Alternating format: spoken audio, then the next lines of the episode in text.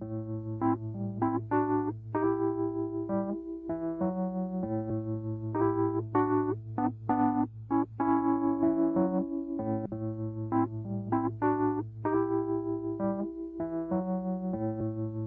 el aire de Radio Uruguay, inventamos entre todos la máquina de pensar.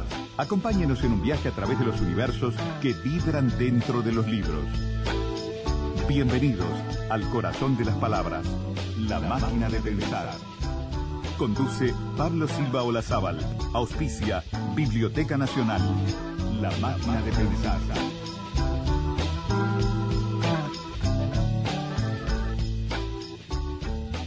Muy bien amigos, bienvenidos a Radio Uruguay, bienvenidos a la máquina de pensar, ¿cómo están? Arrancamos ya mismo aquí en la máquina de pensar un programa especial, dándole la bienvenida a un escritor urugua uruguayo, un escritor argentino que escribió La Uruguaya. ¿Cómo le va Pedro Mairal? Muy bien, contento de estar acá. Pedro Mairal anda este, acá por Uruguay eh, eh, difundiendo, promoviendo la última novela. Sí que este que precisamente se llama La Uruguaya. Si me permitís, vamos a, decir algo de Mairal. Escribió una novela muy famosa, Una noche con Sabrina Love, que aquella que hizo, hicieron la película, sobre todo con Cecilia Roth, El año del desierto y Salva Tierra, un libro que me recontra recomendaron. Me dijeron que era muy bueno. Eh, también tenés varios libros, como tres de porno sonetos. Sí, exactamente. Mira, eso no está ahí y lo sabés. Eh, son unos sonetos que escribí con seudónimo. Ramón eh, Paz. Como el seudónimo de Ramón Paz, sí. Sonetos, no sé si son porno, son eróticos, ¿no? Eh, y los fui escribiendo de a poco a lo largo de varios años y salieron en tres volúmenes. Probablemente salgan el año que viene en un solo volumen. Vamos a ver. Ah, pero ¿qué sería? ¿Una reedición corregida y revisada por el autor? No, no revisada, pero sí es probable que ya salgan con mi nombre porque el seudónimo ya se pinchó. Ah, o sea que cuando, cuando salió con el seudónimo realmente era un... Sí, no, no, se sabía que era yo. ¿Y en qué eh, editorial? Pero no eran... Era, no, el primero salió en la, en la cartonera. sí, sí, la cartonera. Y después salieron en de Box. ¿no? De Cucurto. Y después salieron en Box. Eh, y claro, no se sabe, nadie sabía que era yo, solo sabía Cucurto. Y fue interesante eso porque incluso yo sabía que había gente, había un par de, un tipo que, que no me podía ver y le gustaban los pornosonetos y yo pensaba cuando te enteres de quién, de quién son, ¿no? Así que... Claro, porque hay todas construcciones, ¿no? En torno a las figuras públicas, entonces empiezan a decir este, tal cosa, tal otra, tal otra, jamás haría tal otra, ¿no? Y de repente este, eh, en un seudónimo está solo el texto. Exactamente, eso es lo que me, resulta muy valioso de los seudónimos. El texto se defiende solo, sin el, autor ahí, su, su trayectoria. Sin esa novela que hay en torno al autor. Claro, exactamente. Y fue muy liberador eso, fue muy liberador hacer eso, escribir con seudónimo, porque me permití escribir unas cosas que nunca me hubieran permitido eh, firmándolas yo. Ajá. Eh, la verdad que me, me, dio me dio libertad el, soneto me, era como una eso como una estructura muy cerrada no sí sí es una, una, digamos una, una estructura un encofrado digamos muy este, estricto son 14, 14 líneas con versos de 11 sílabas rimadas ¿no? sí sí dos cuartetes de terceto y entonces dentro de esa cajita yo me permitía detonar ahí dentro cosas muy berretas, muy actuales, eh, incluso vulgares, eh, sexuales. Y, por eso le pusiste ese nombre también que busca llamar la atención, porno sonetos. Ahora, e, es, esas este, explosiones o esas, este, digamos, eh, habilitaciones que te da el, ¿no? este, el seudónimo, este, eso después te ayudó también para continuar haciendo tu obra, digamos, sí. este, pública, por llamarlo de alguna forma. Porque Sin duda, eh, escribiste también algo que me llamó la atención, El Gran Surubí, una novela en sonetos. Sí. Y El Equilibrio, que es una recopilación de, de, columnas periodísticas, ¿no? Claro, eh, me había quedado ya esa musiquita del soneto en la cabeza eh, y yo estaba tratando de escribir una novela que sucede, sucede como en el Río de la Plata, ¿no? unos, unos amigos de fútbol escritores, de golpe los, una leva del ejército los, se los lleva y los hace pescar. En la actualidad, digamos, ¿no? Sí, en la actualidad y se los, los hace pescar, eh, los, lo meten en los buques pesqueros a pescar unos surubíes gigantes. un delirio. Radioactivos, ¿no? Por las pasteras. Sí, sí, exacto. Se agrandaron así a, mo- Sí, a sí, lo por las pasteras uruguayas. Exacto, por culpa de los uruguayos. Claro, de los fragmentinos.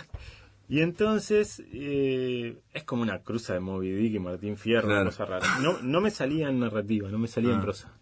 No me salía, no, no sé por qué. Y dije, ¿y qué pasa si lo intento con el soneto como si fueran estrofas del Sí, Martín como Fierro? si fuera Martín Fierro, claro. con donde va fluyendo la, la narrativa. Y lo intenté y salió el primer capítulo, 10 sonetos, y se lo mandé al editor pidiéndole disculpas que no era lo pactado, era para la revista Orsay.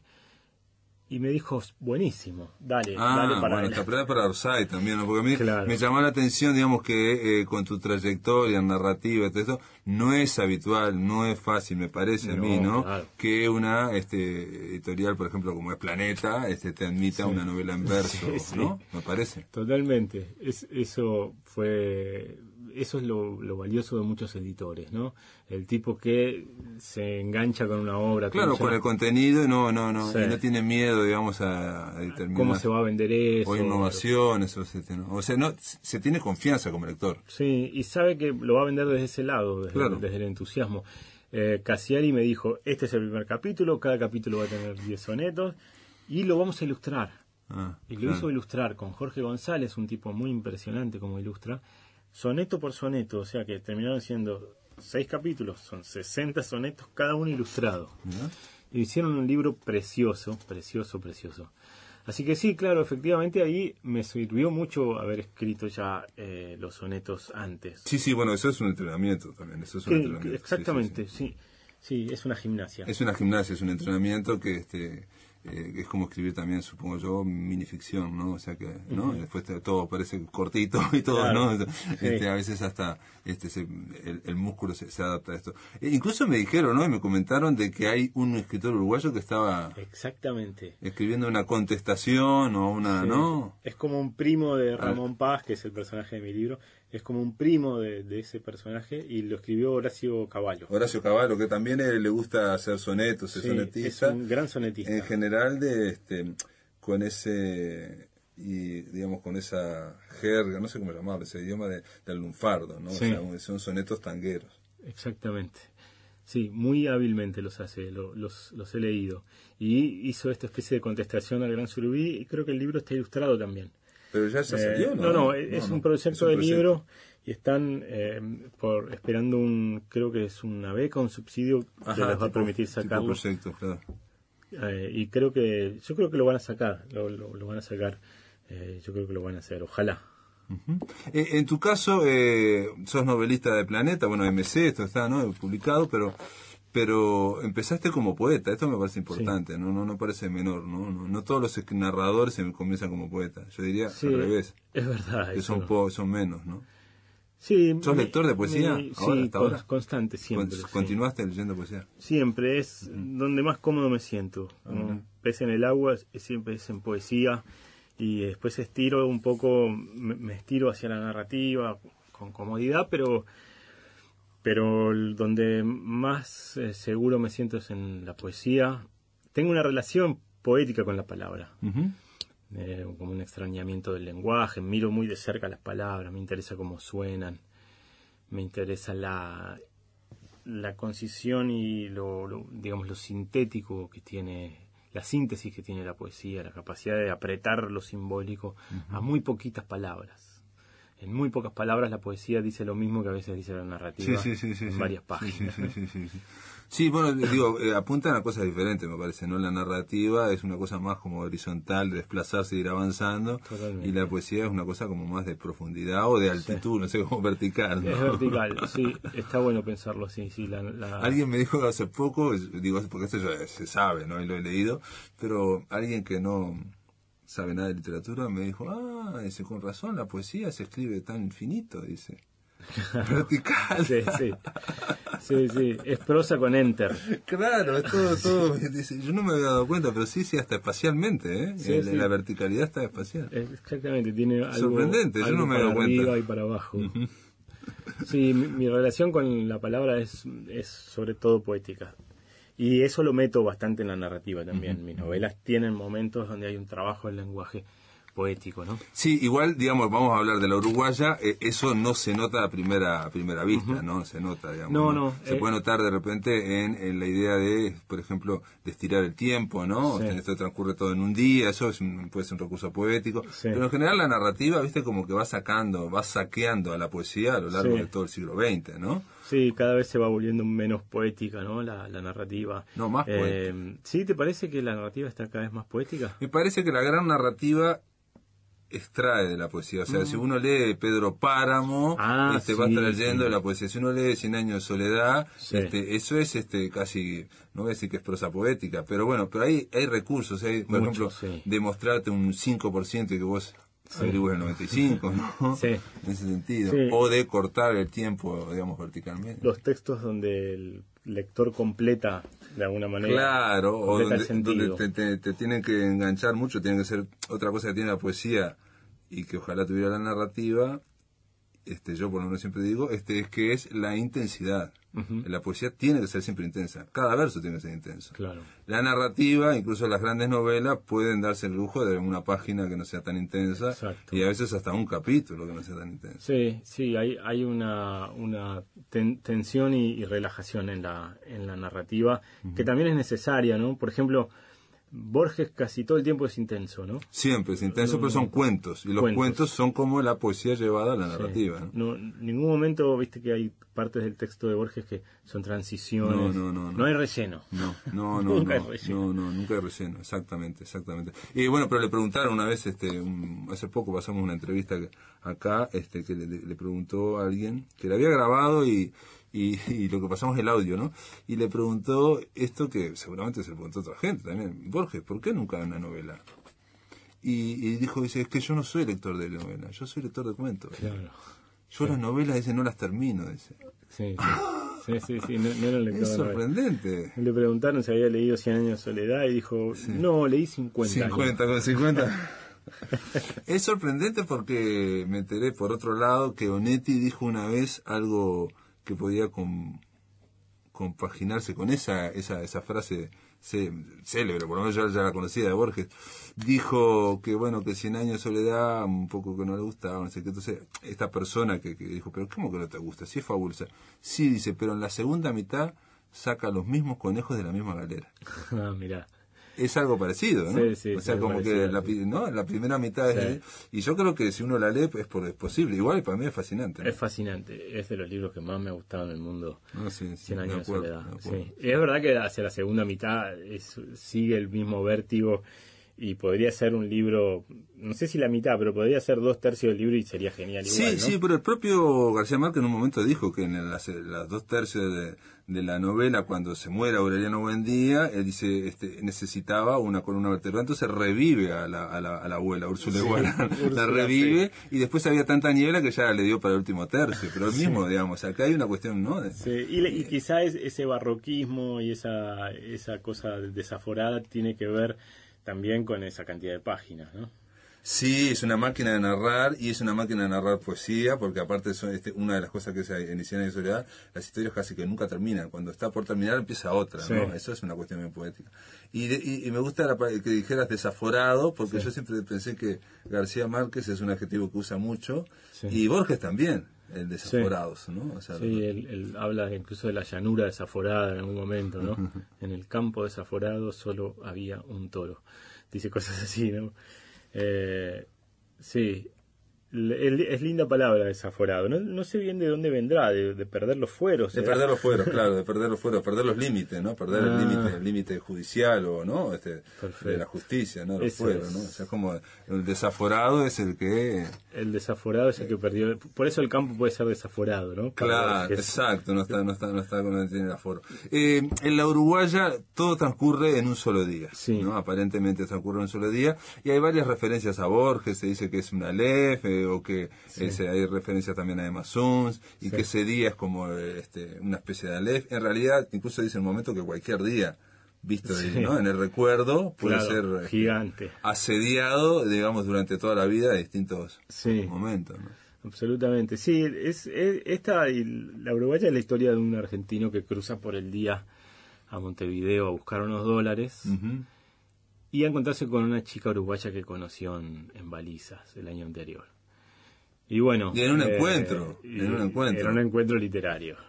Faltó decir que ya te conté, Y- ¿no? Ah. El encuentro ya te conté, claro. Faltó decir eso. Claro, porque digamos lo que la gente que, que más o menos del gueto, digamos del círculo literario, cuando lee este libro, que yo después pensé, nadie se va a dar cuenta, pero digo, yo sabía que no fui, yo no fui a ese, pero sabía que Sabías del encuentro, el claro. ya te conté y sobre todo cuando mencionás que estuvo el escritor Espinosa, Claro. que sabía que, que estuvo porque me lo Sí. comentó, entonces digo, está dos más dos, aparte muy chico Uruguay. Sí, totalmente. Eh, ahí es donde aparece mucho esto de que la gente me dice, bueno, cuando vos te encontrás con el personaje de guerra, no, no, bueno, digo, no soy yo, pero ¿cómo no sos vos? Entonces está todo el tiempo este equívoco de que Lucas Pereira soy yo. Claro. Y- Pero se basa mucho en experiencias tuyas. Sí. Eh, por ejemplo, ir al Ya Te Conté, digamos, en un encuentro literario falta poner el Ya Te Conté. Sí. Eh, Hay un hablar montón de cosas. Gustavo Espinosa que, y hablar de las arañas de Marte, Sí. digamos. que es una- que acaba de un sacar otra novela ahora, Gustavo Ah, Espinosa. ¿Cuál? ¿Cómo se llama? La tercera es la trilogía. eh. Ah, Está muy bien. después de Carlota Podrida sería. Todo, no, después de las arañas de Marte. Ah. Todo termina aquí, se llama, y este, está muy bien, basada en un verso de los iracundos. Mirá. Sí, la verdad que fue fue fue muy lindo ese encuentro en Baliza. Fue yo me quedé con una sensación así de flotante. Eh, viste porque era el ambiente de, de mar y los fogones sí, sí, y las guitarreadas y hablar con escritores y meterse al mar fue precioso Eh, y, lo, y lo metí en la novela ese ambiente como sí, sí. Hippie chic Claro, hippie chic. Eh, nosotros incluso en la máquina de pensar, ahora que me, estoy, me acuerdo, en, en enero que pasamos grabados este, cosas a lo largo del año, pasamos una jornada de, de esas de esas, de Ya te conté, donde hablaba Gabriel Peveroni, ahora no me puedo acordar de todo lo que hablaban, pero, pero estaban ahí Gabriel Peveroni, lo habrás visto, claro ¿no? sí sí sí en el Capaz libro que te pasamos a vos también y yo no me acuerdo, pero Capaz bueno. que estaba. Sí, sí, sí. mi- Porque eran mi mesas avatar. donde hablaban ahí. Hablábamos de temas, sí. De la dictadura, por y la gente de, de vacaciones, ¿viste? Sí, Venía sí, sí, sí, a sí. chusmear a ver qué era y se quedaba y escuchaban y compraban libros porque había una feria de, de libros eh, independientes, de editoriales independientes. Eh, fue muy lindo encuentro. Por eso yo mm, tenía muchas ganas de meterlo eso en la novela y lo, y lo, lo usé. Usé todo, e- todo ese ambiente. El personaje cae en uno de esos festivales así. Eh, con, con viste esa cosa flotante la marihuana Sí, y- sí. es un cuarentón entre veinteañeros y de golpe se, se hace el que se camufla ahí se, se siente parte pero no termina nunca de ser No, nunca engancha. no, nunca. Pero bueno, ahí tiene un, un rosa ahí con una uruguaya. Sí. Y este, que, que, que dicho sea paso también, este cumple todos los estereotipos de baliza, ¿no? Y, Sí, sí. ¿no? De todos, todos, todos. sí eso de estar descalzo todo el verano no Exacto, sí, sí, sí, Eh, sí. Uno, por lo menos yo me lo imaginaba con todos esos estereotipos, ¿no? El pelo negro, en fin, Sí. todo, todo, todo, todo eso.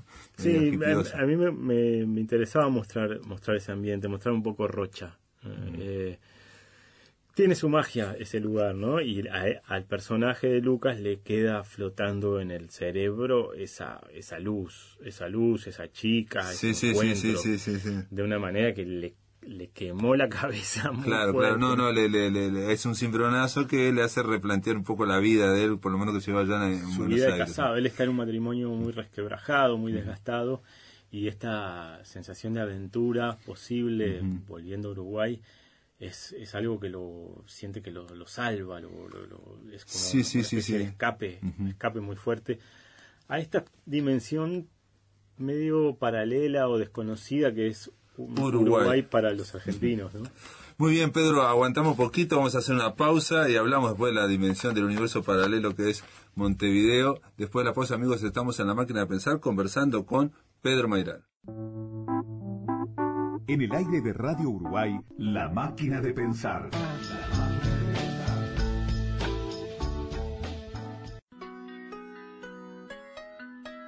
Si querés volver a escuchar charlas, entrevistas o columnas, ingresa a piensamáquina.blogspot.com y bienvenido al corazón de las palabras. Gente, seguimos aquí en la máquina de pensar, estamos conversando sobre esta novela La Uruguaya, editada por MC, por Planeta, y escrita por este argentino que tengo aquí a mi lado, que se llama Pedro Mairal, y que me iba a hablar ahora, en el bloque anterior estábamos hablando de, este, de ese universo paralelo, que, que vos lo mencionás en par de entrevistas, y yo hace poco, en la máquina de pensar, viste, cada tanto le vamos dedicando, bueno, casi que todas las semanas a un autor toda la semana, ¿no? Y en general son escritores, pero hace poco, o sea, hace unas semanas, este, le dediqué la semana a David Lynch, ¿no? Entonces estuvimos toda la semana hablando de David Lynch y en un momento eh, Patricia Arquette, que es una de, este, de las actrices de Lynch, dice que los universos que crea Lynch son muy inquietantes, dice, porque son muy parecidos a este, dice que vimos nosotros, dice, pero tiene algunas reglas diferentes. y eso lo hace muy inquietante, dice, y a la vez este provocador y a ella le generaba miedo, ¿no? Sí, me, me, parece que de esa misma manera funciona un poco Montevideo para los porteños. Es inquietante porque es parecida pero es distinta. Es muy parecida, hay cosas muy parecidas, pero... Es como si fuera un universo paralelo donde, donde pasó otra cosa en el pasado y la realidad se, se desvió apenas. En vez de, en, vez de zapatillas son championes, en vez de facturas son bizcochos está desplazado como un lugar en el diccionario de sinónimos. Sí, no, y hay otra otra frase que vos lo empleás en, en la novela La Uruguaya y que hace referencia a Borges y yo creo que, digo, yo no, lo había leído en Borges eso, pero o no me acordaba, que es la idea de que Montevideo es como si fuera Buenos Aires anterior, ¿no? Es una, un Buenos Aires que se quedó en el tiempo, o, de, la generación anterior, ¿no? Y me pasó, digo, digo por esto porque una vez, este, el año pasado estando en Buenos Aires, alguien me comenta que bueno, qué lindo sería ir a Buenos Aires porque mi papá siempre dice, es como eh, el Buenos Aires que había antes. Sí. Y ella me está diciendo que su papá lo había dicho, ¿me explico? yo, lo tomé como un tópico y que me parecía bien un tópico, pero no sabía que estaba escrito por Borges. Me enteré ahora por tu novela. Sí, lo que pasa es que, bueno, por ejemplo, ahora, y esto no me parece que no lo vio Borges, pero eh, Buenos Aires tiene como una especie de pátina ahora eh, así como de neoliberalismo después del menemismo, eh, como una especie de cosa medio iridiscente y colorida, que a veces yo acá no lo veo, yo veo que hay cosas todavía, acá hay cosas medio setentosas por momentos, que a mí me resultan muy entrañables, porque soy nacido en los setentas, entonces eh, hay una convivencia de los tiempos acá. Por lo menos yo lo percibo así. sí, bueno, puede, ser la famosa también lentitud uruguaya, que todo vaya más lento también. Me, parece que es una valorización de, de, cosas que no, no, no se entregaron a esta cosa del descarte, ¿no? Sí, Compro y tiro. Eh, bueno, eh, digo, bien, y podemos ir intercambiando también este estereotipos, ¿no? Porque digo, pues yo leía la uruguaya y hay muchos estereotipos uruguayos que están aquí planteados con de la visión porteña, lo cual está mal, porque digo, yo leía y digo, pa, nosotros siempre estamos diciendo acá, a nivel, digamos, literario sobre todo, este, increíble Buenos Aires lo que es, no solo en cuanto a la efervescencia cultural, en cuanto a aquellos escritores, ¿no? bueno, aquí puede haber menos, ¿no? Sino en cuanto a este la bolilla que le dan, ¿no? O sea, la repercusión que tiene, ¿no? O sea, en, en, en, Buenos Aires, medios como La Nación o Clarín o, no sé, Página 12, le dedican una página a un libro que tiene 300 ejemplares de tiraje, ¿no? O sea, que no deberían dedicarle una página porque ese, ese libro tiene o 400 ejemplares, ¿no? Claro. Se la dedican porque eso genera prestigio, inteligencia, obviamente es una es muy inteligente eso. Eso aquí no ocurre, ¿no?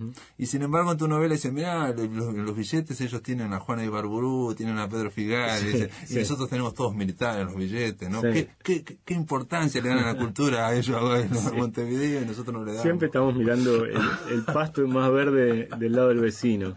Siempre es así. Eh, a mí me gustaba meter estos estereotipos porque es lo que ve un argentino cuando cruza, ¿no?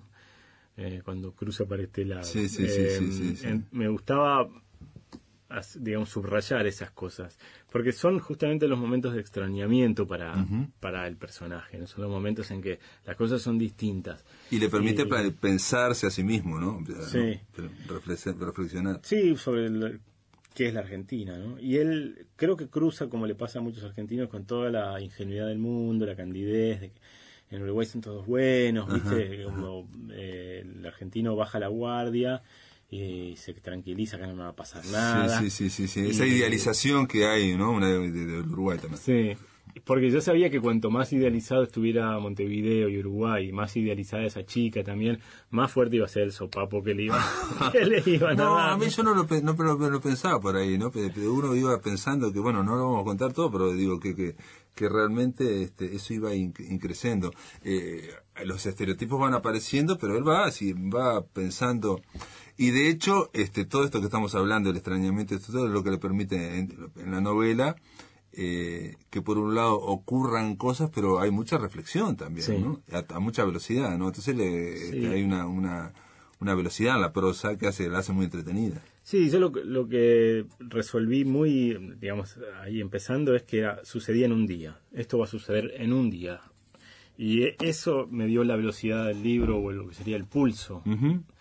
Eh, es como si fuera una base melódica dentro de la cual yo me muevo, me puedo ir de ahí, porque el tipo recuerda para atrás cosas, su relación con su mujer, y, eh, su infancia, su, relación con el dinero, y después volver a caer dentro de ese día, que es el viaje de ese día.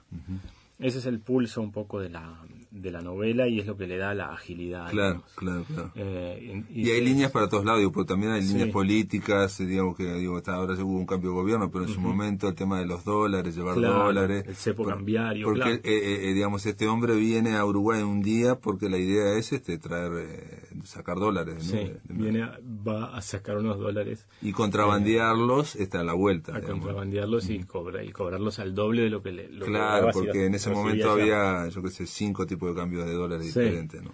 Me interesaba mostrar ese, esa coyuntura política justamente por eso, porque era como un, como un cerco eh, fuera del cual él tenía que saltar. El cepo cambiario, se, creo que se, se llamaba el cepo cambiario. un cepo.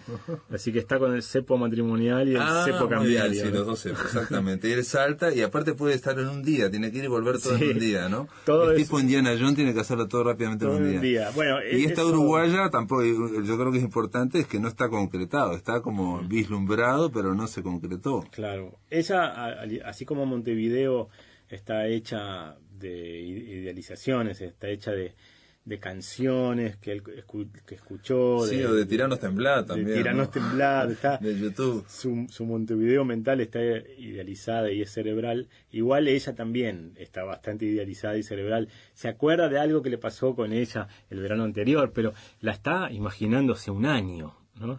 Entonces va, va a chocar la la sí, sí, la uruguaya idealizada, como, imaginada que durante un año con la verdadera, ahora que ya cambió aparte.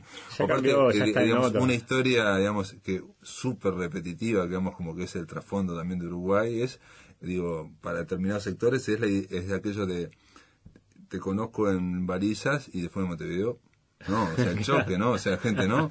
Entonces, como las que eran súper liberales en uno caso, de otras son súper. Y, chocan así como una, ¿no? estructura armada de cemento, de cemento armado. Es como lo que dicen, ¿viste? Lo que sucede en Las Vegas queda en Las Vegas. Claro, exacto. Se ve que lo que sucede en Rocha queda en Rocha. exactamente lo mismo, sí, sí, sí, sí. sí. Qué curioso eso. No, mirá, ahora me acordaba, digo, yo viví en Mallorca, ¿no? Y en Mallorca y venían todas las suecas y alemanas y no sé qué, ¿no? Y, y se, bueno, este se liberaron total, ¿no?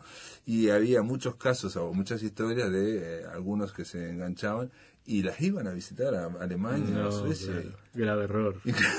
chocaban contra un muro de cemento armado, ¿no? O sea, la realidad, sí, la realidad era terrible, ¿no? Todos, todos, volvían destrozados. Esa era la historia que se contaba. sí, son amores de verano, ¿no? Amores que tienen esa intensidad. Que encima es un cuarentón y encima ella tiene 28 años, digamos, todo eso se, se, se, va potenciando. Lo giganta, claro. Mm. Hay, este, y, y, y, lo de Borges, porque también hablas de Jaime Ross, hay toda una serie de todas las este, uruguayeses posibles que se van hilvanando, ¿no? Este, para que no decaiga nunca la, la novela, ¿no? Él, por ejemplo, hace algo que, no sé si contarlo, pero digamos, hacerse un tatuaje, ¿no? Sí. Este, está muy bien hecha esa parte, muy bien hecha. Y sin embargo, después que la lees, o por lo menos yo después que la leí, es el típico cuando se hace un sí. pero no te das cuenta. Claro. Sí, me, interesaba que él, eh, se, se, quiere como apendejar y está, en ese momento está muy borracho y medio fumado y entra en, ese, en esa cosa del tatú y se quiere tatuar algo. Eh, y bueno, me, me interesaba eso, que, este personaje sufre una transformación grande ese día. Casi diría que sufre una revelación, porque eh, un poco se da cuenta de quién es. Y la figura de guerra funciona como una especie de, justamente de guerra interna de él. De, sí, sí, de catalizador. Cataliza una, una especie de crisis ahí muy grande y hay un, personaje este que es un amigo, ¿no? Un mentor, una especie, ¿no? Sí. Alguien más veterano, que es que, que se lo aclara, digamos, ¿no? Le, Sí. acla- le aclara la, la- la lección, entre comillas, Le dice la posta. que le dio la vida, este, pero digamos, porque no la puede ver muy, muy- con mucha claridad, ¿no? Claro. Este, pero se la aclara a los, a, bien, este, a los porteños, digamos, Sí. ¿no? O sea, no, sin, Sin anestesia. no, no, me refería sin ninguna este tipo de, de formalidad o de ostentación, sino Claro. todo lo contrario, ¿no? O sea, o sea, como una Sí. gran, este, como un amigo, una informa, una cuestión muy informal y se me da, te pasó esto y esto, y tal. Pasó tal". esto por tal cosa, claro. Claro. Sí, sí. Y le- hay una le- revelación ahí que no vamos a hablar, pero también tiene que ver con, porque este hombre, y no lo dijimos, es escritor. eh, es, Lucas. es fundamental. claro. Este Sí. hombre es es- escritor, y ahí está el tema de los escritores que, este, que por un lado, si tienen éxito, tienen que estar corriendo Sí. los 100 metros llanos, ¿no? O sea, porque hay que sacar otra novela el año siguiente, en fin, Claro. historia, los, los compromisos. Sí, y, y qué es lo que se paga cuando te pagan eso? Esa es un poco la, pregunta que también hace el libro. Te pagan un libro por anticipado. ¿Qué te están pagando? Que todavía no existe eso. Es- Eh, no, porque aparte estamos diciendo que cuando un escritor es exitoso, llega a ese nivel en que le pagan por adelantado. Claro. Que no Y- tiene que esperar el 10% que Claro. que pasa que toda la rueda. o sea. ¿Y, qué, ¿Y cómo se hace para escribir un libro que todavía no existe y que ya te lo pagaron? ¿no? ¿Cómo haces? Ya te, por ahí ya te gastaste la plata y el libro todavía no existe. Eh, ¿Cómo será escribir una cosa así? Eh, sentir que eso es una serie de conexiones neuronales que están en tu cabeza que todavía no sucedieron, un- algo que todavía ni, ni te pusiste a imaginar la historia y ya te la pagaron, ¿no? Entonces, eh, eso es un poco la idea de, que le dice Enzo, ese libro, es, eso no, no existe, que esa plata no existe. O sea, es, es una cosa totalmente eh, falsa, vos nunca te lo creíste. Bueno, es virtual, ¿no? Es Es, parte de la virtual. virtualidad del mundo que estamos viviendo, todo el, ¿no? Este, Exactamente. pero digo, una virtualidad financiera en este caso, Sí. ¿no? Pero existía la plata. No, y aparte, es, es, es, es, digamos, eso no es de ahora, ¿no? Es de toda la vida, ¿no? O sea, el escritor eh, importante o que está en carrera, está reconocido, se, está el adelanto, ¿no? El famoso adelanto. Sí. Eh, eh, y el tema es cómo actúa eso, porque eso se plantea en la creación. ¿Cómo actúa, le pregunto yo a Mayral y no, Claro. y no a Lucas en la creación? Mira, yo lo que hago es escribir los libros lo mejor que puedo. y después eh, no controlo mucho lo que sucede de las tapas para afuera y cómo se vende el libro y demás. Me encanta que me publique una editorial grande y que en el caso ahora del Uruguaya está teniendo como mucho mucha repercusión. Sí, se vende mucho en, Eh, en Argentina, ¿no? sí. Buenos Aires, digo, como que tuvo éxito. Sí, se está vendiendo mucho el libro. La verdad es que yo le meto la misma pólvora, la misma cantidad de esfuerzo a cada libro. Hay libros que de golpe tienen Sí. mucha repercusión y otros que no. Y Este, perdón, eh, perdóname, pero Sí. yo creo que este representa también, me, me- me imaginé por qué ten- podía tener tanto éxito. Digo, igual no, no, no hay la causa, ¿no? No se puede encontrar fácilmente. Pero digo, este eh, libro, contar esta historia que estuvimos hablando, habla de una experiencia personal muy transferible, no intransferible, digamos, ¿no? O sea, probablemente muchos argentinos o muchos que no son argentinos que han venido a Uruguay puedan haberla tenido, ¿me explico? Sí, sí eh, me parece que genera eh, muy identificación. Exacto, eso, ¿no? como, una, como una experiencia com- común y no, no, no, Y- no es y bravo hacer, es bravo digo hacer como una novela con una Sí. experiencia común. Claro, claro, porque está todo dicho. Eh, y, y no solo en los hombres, curiosamente las mujeres también, mm, digamos, se sienten identificadas con el personaje y de estar como atrapadas en matrimonio. ¿no? No es una cosa sola Ah. Sí, sí, de, sí, de- sí, sí. de los hombres. Hay mujeres, un montón de mujeres que también, digamos, sienten esa especie de necesidad de aventura Sí, y de sí, sí, sí. rajarse un, De un día, ¿no? paréntesis. Exactamente. Eso es lo que es la novela, es un paréntesis. Es un paréntesis, pero es un paréntesis casi mental. De... Sí, No, pero está bárbaro, es un viaje. Toda novela es un viaje, esta también es un viaje de un día que dura. Eh, pero te, corté y me, ibas a me estabas hablando de lo que es crear, yo te decía lo que es crear cuando te pagan el anticipo. Me ha, me ha pasado muy pocas veces que me paguen un libro antes. De hecho, me- no sé si me pasó. Eh, en general son libros que, que ya existen, que Porque ya eso tengo- no es una presión, digamos, eso es obvio que es una Eh, presión. sí, claro. Ahí hay como un- por lo menos un plazo, aunque Sí. sea... A mí la- las presiones externas, la verdad que no me estimulan para nada. Para nada. Cuando Cuando en general a casi nadie, ¿no? son, son incluso me amordazan mucho. Eh, las veces que he tenido presiones externas hago lo posible para liberarme y digo, bueno, no, no, no me paguen eso todavía. Eh, y no me funcionan. tienen que ser impulsos muy fuertes internos para sentarme a escribir porque soy bastante vago y tengo que tener muchas ganas internas. Pero digo, una cosa es sentarse a escribir y el impulso, pero después la- el- a veces para terminarlo es bueno tener un plazo, ¿no? Sí, para exacto, corregirlo, para la corrección, toda esa historia, Sí. ¿no? O sea, es bueno tener un plazo. Eso es lo bueno del periodismo. A mí me, me ha servido mucho el periodismo para eso, poner el plazo semanal de entrega. Tenés que entregar la columna. Eh, no hay no hay no hay más demora. O sea, no podés seguir dando vueltas. Tenés que sentarte a hacerlo. Eh, eso siempre me ha venido muy bien para, para trabajar, para digamos un, un sentir que me está por el editor por tocarme el timbre. ¿Dónde está la columna? Y, y también para sacarme de, de, de mis temas así más recurrentes. El periodismo me ha hecho escribir sobre cosas que nunca Claro. pensé que iba a Ah, escribir. mirá, mirá. Eh, ¿me, me esperás un momento? Sí. Vamos a hacer una pausa, amigos. Estamos en la máquina de pensar. Continuamos después de la pausa aquí con Pedro Mairal. En el aire de Radio Uruguay, La Máquina de Pensar. A la sombra aguda de un ciprés, mi lebrel duerme como flecha en una aljaba. Cierra dulcemente la puerta y ven a acariciarlo. Tu mano hará que en su sueño pase la frescura de un arroyo del Líbano.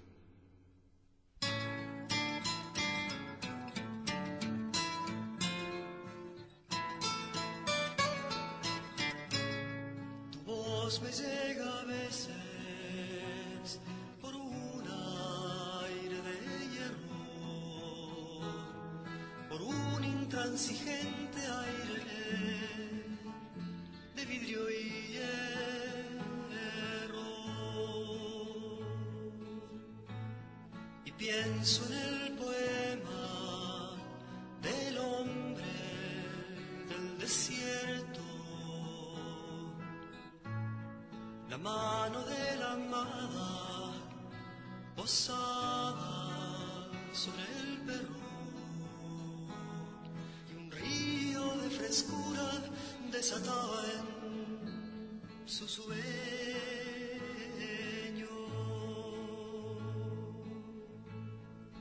voz me llega a veces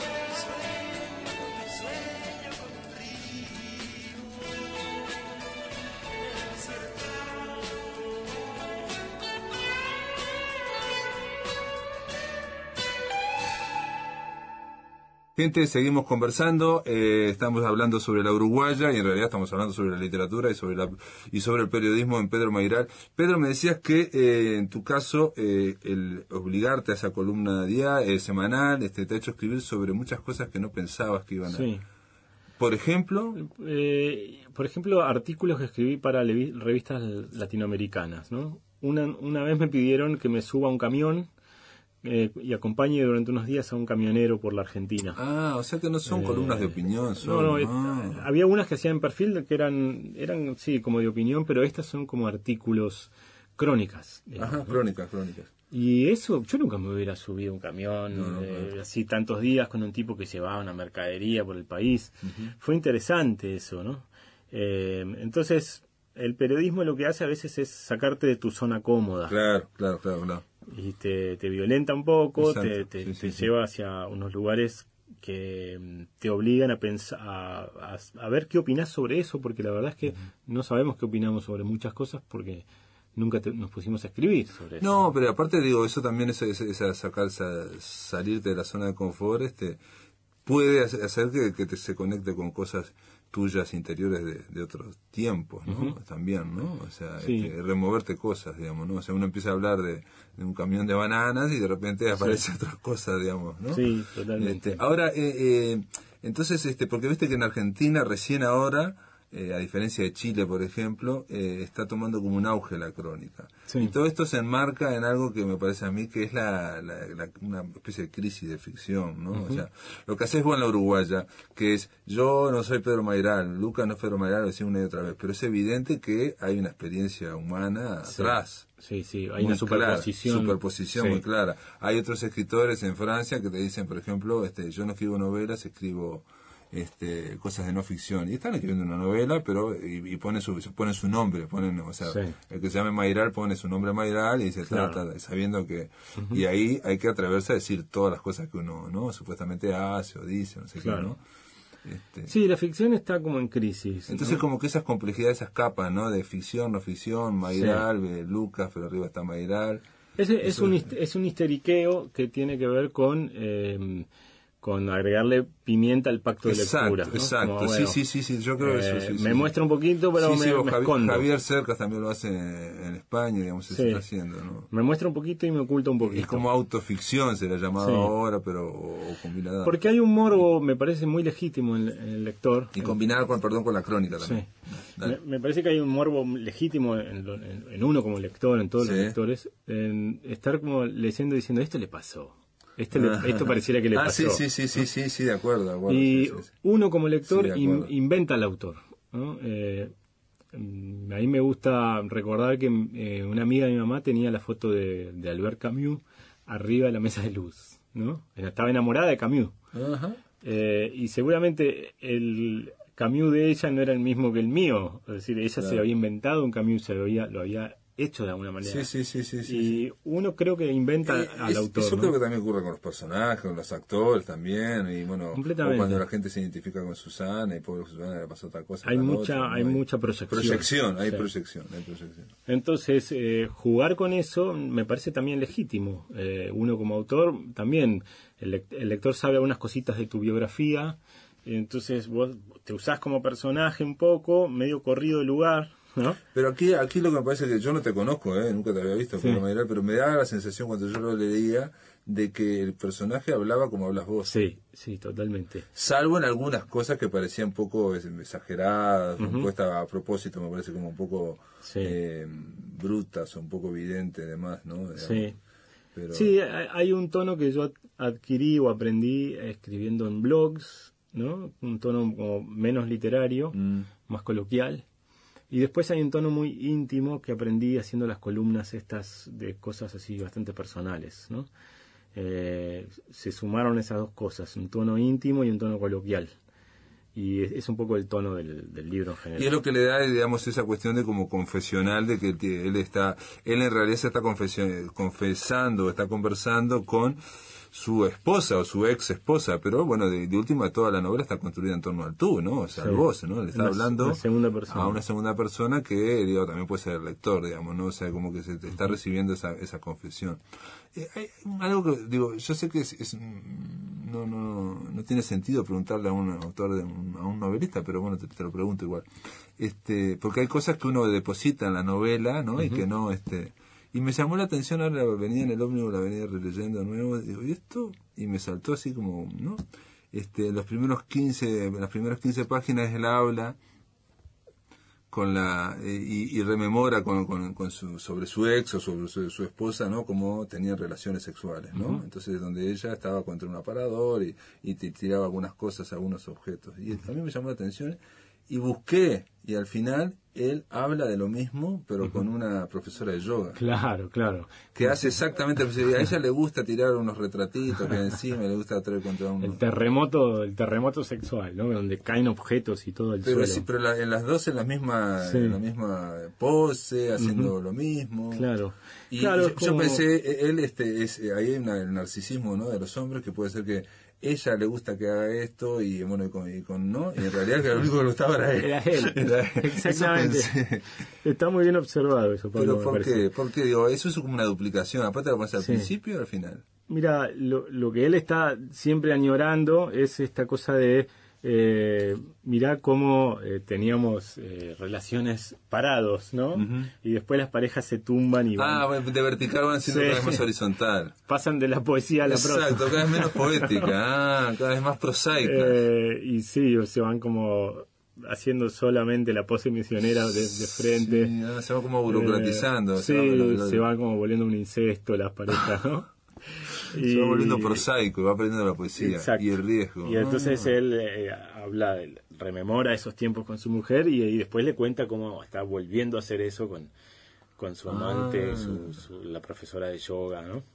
Supongo que es eso, no lo, no lo había pensado así. Pero, pero, pero lo hiciste conscientemente, digamos. o- eh, vos sabés que no, que no había pensado esa verticalidad eh, al principio No, y al final. duplicidad, es una duplicidad Sí. casi en espejo, porque aparte Sí. están los 15 páginas y debe estar en las últimas 10, porque aparte lo busqué y bueno, Está muy bien observado eso. Pero- Eh, es parte de, la, de esta especie de, de, de juego cíclico que tiene la novela. Empieza y termina en el mismo día. Tiene algo de ida y vuelta, ¿no? Sí, sí, sí, no, y decir la verdad, hay cosas que se te escapan. Absolutamente, sí.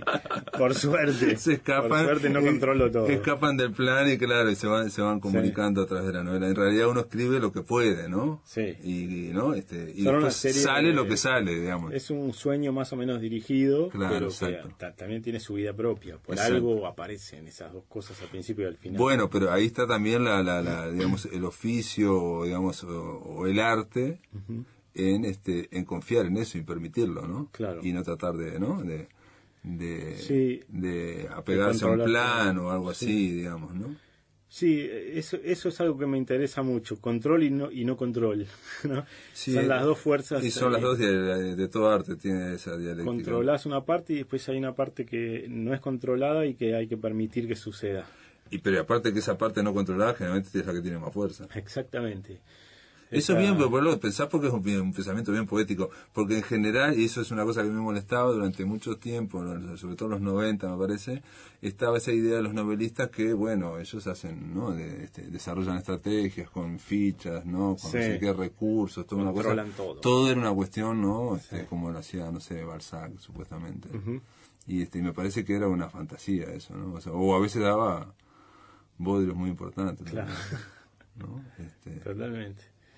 Sí, eh, a mí me, me, me interesa la, la parte accidental en la creación, ¿no? Esa, viste, los pintores hablan de cuando se, se les cae una mancha Sí, de pintura sí, sí, sí. y en el cuadro y de golpe esa mancha eh, involuntaria mejora el cuadro.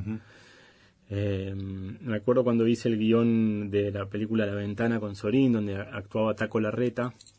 Eh, Taco Larreta en un momento, durante el rodaje, perdió plata. Perdió, no sé, 300 pesos argentinos. Y hizo una, viste, dijo, eh, se se perdió plata. Y Sorín tuvo el buen tino de meter eso dentro de la película. Y el personaje de Taco en un momento perdía plata. Claro, claro, Y claro. quedó muy bien. Ese, eso cosa, esa cosa no controlada, ese especie Sí, de sí, sí, ese accidente, detalle, entró en la trama y, Y la- le- la y- for- y la le da vida. Le da vida. Le da vida, ¿no? Totalmente. Este John Ford decía que a veces que las películas esta le gustaba una vez que estaban estructuradas para meterle pequeños chistes, que son los detalles que no hacen la narración, pero y, le- y le da una vida brutal, ¿no? O sea, el personaje se, se inclina sobre la- una mesa y este y no tiene por qué pero se hace y eso le da Sí. una vida este y, y es algo que él vio hace, ¿no? Este Sí. el día anterior. Hay una película de Buñuel donde un Mm. tipo se peina en el- ante el espejo y, y le queda, él no ve que le quedan unos pirinchos parados en la nuca. Y no hace nada y el tipo sale con esos pirinchos y está perfecto Claro, porque, le da vida. Le da vida. Le da vida, le da vida. Bueno, este, la semana de David Lynch, increíblemente vos pusiste el ejemplo de, de pintores, pero viendo un documental, este, él le da muchísima importancia David Lynch a la banda sonora, no al sonido, Claro. y lo trabaja muchísimo. Entonces, uno de los ingenieros de sonido, entonces estaba, eh, eh, estaba hablando y dice, sí, nosotros lo hacemos así, con distintos canales, ta, ta, ta, ta. Y cuando ocurre un accidente artístico, lo ponemos aquí. O sea, iban, iban a, este, iban eh, cargando los accidentes artísticos en un lado para distribuirlos. No perderlos, digamos, Claro. ¿no? O sea, cuando ocurrían, Es eso, un parte de la textura de la película. claro, y es algo que, que, Claro. que- que estás contra eso, ¿no? Y a favor de eso también, ¿no? Pedro Meiral, eh, La Uruguaya, este, está editado por Planeta. Gracias por estar acá en La Máquina de Pensar. Gracias por invitarme. Amigos, se terminó La Máquina de Pensar. Espero que lo hayan pasado muy bien. Y nada, se terminó.